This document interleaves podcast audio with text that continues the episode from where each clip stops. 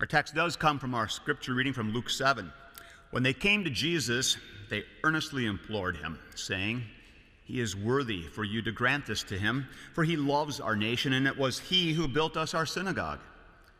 Now Jesus started on his way with them, and when he was not far from the house, the centurion sent friends, saying to him, Lord, do not trouble yourself further, for I am not worthy for you to come under my roof. This is our text. Congregation may be seated.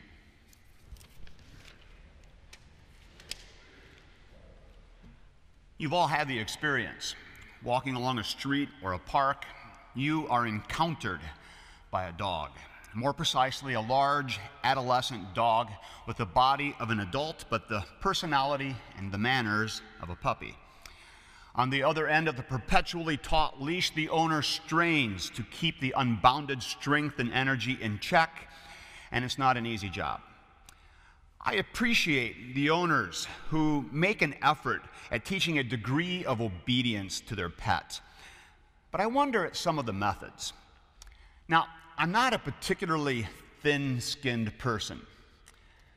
I'm not easily offended or often, and never deeply, whatever that would mean.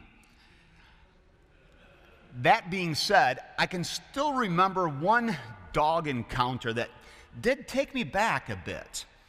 As the youthful but impolite lab fought to greet me, its owner fought back harder, and with his complete attention focused only on his young charge, crisply snapped a command, obviously gained through obedience training. With clipped authority, he said two words leave it. With that and a heave of the leash, they passed on their way. The owner never looked at me. Another step in the dog's training accomplished. Great for dog, great for owner. But as I reflected on it, it struck me as odd that presumably without malice, I had been reduced to an it to be ignored, consigned to the status of a training exercise, and categorized in the company of squirrels, fire hydrants, interesting French poodles, melting blobs of ice cream, and rotting possum carcasses. Leave it. Indeed, I was an it to be snubbed by a dog. I had been put in my place, but being a theologian of the cross prepares one for such things. Now, of course, being a theologian of the cross also makes the story about this mysterious centurion who speaks but who never appears a little hard to take. That's not the handling of the dying servant that is difficult. Jesus heals him. We expect him to do that, no problem. Now, the hard part is all this talk about worthiness. This anonymous centurion must have been quite a guy. He builds a synagogue. He worries mightily about a slave that he treats like his own child. And he even inspires a delegation of Jewish elders to heed his request and to lobby on his behalf. And yet, despite all of that, part of us, part of us chafes at this notion that this man is actually worthy. Worthy is a category designation that we resist we know better. No one, no one is worthy. No one, no one deserves preferential treatment. No one earns Jesus' attention and favor. And so it bothers us that such a fuss is made over a man who is, well, just a man. And someone needs to put this guy in his place, we think. And someone does the centurion puts himself in his place. He knows what we are sure of. He is not worthy. What a relief. It's good. At least someone in this story knows the score. But the question of, of worth is not so easily solved. And it may well be the case that our desire for the centurion to be put in his place is prompted less by our yearning for the vindication of theological truth than it is for the vindication of our own sorry selves. We are inveterate defenders of self, can't be helped. From our earliest years, we have learned then that one of the most effective ways of comparing favorably with others is to not allow those others to rise too high above the common herd of ordinary sinners. Those who set the bar too high make life difficult for the rest of us. They need to be brought down a few pegs. And so we are practiced in the art of putting people in their place. That is, the art of knocking people down, correcting overestimates of self worth, and exposing those who look good as simply sinners like the rest of us. And so we ridicule the pious man as a prude. And we deride the one who seeks to do right as a self righteous legalist. And the pride in our own hearts too readily delights and cheers when the righteous man does crash. We exalt to learn that the one deemed worthy at one time is worthless after all. Whether we are contesting the worth of another or simply secure and comfortable in our own presumed worth, pride always inevitably asserts itself. We want to count. Call it what you like. At the bottom, it is pride. And pride, of course, is always the antithesis of the one thing that does count. Worth does not arise from within. The one who is worthy, Luther says, we just read it. The one who is worthy is one who knows well his own absolute failure, his own desperate need, and who clings to the word of promise.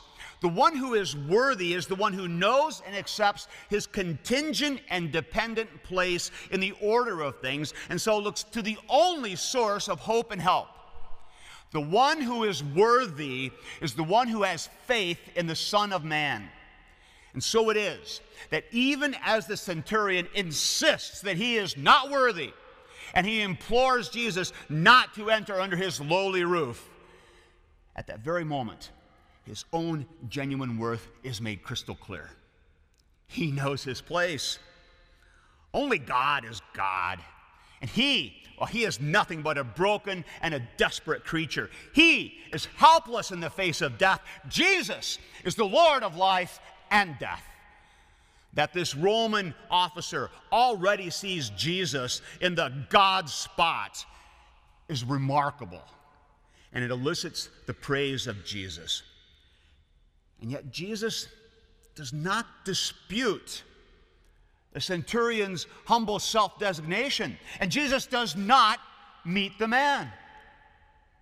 He honors the request. He does not enter under his roof.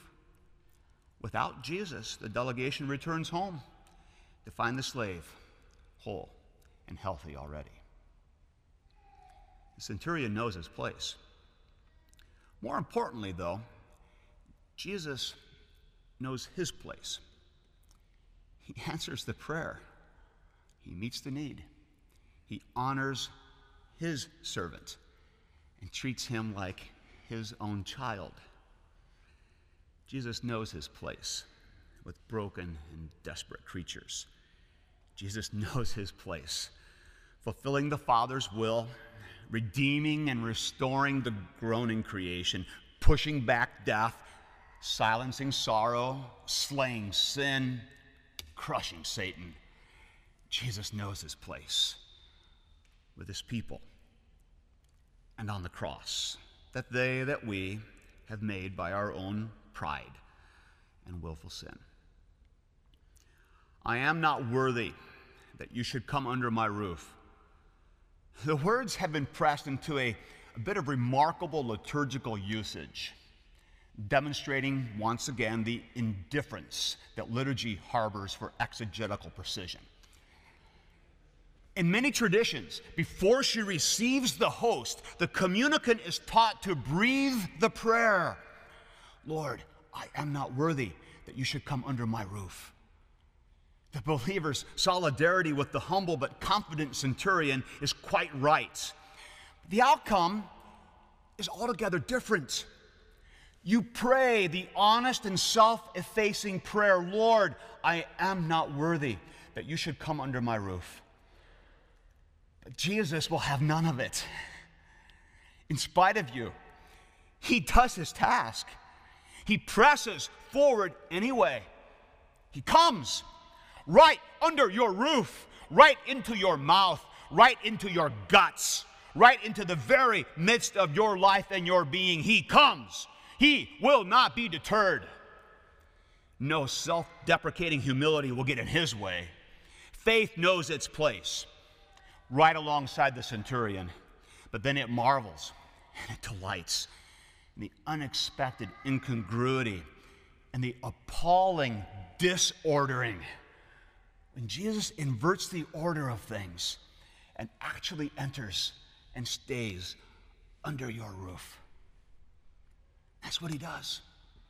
He comes and he puts you in your place. You are his. He dwells with you. And Jesus knows his place on the cross with his people, with you, his own child. Amen.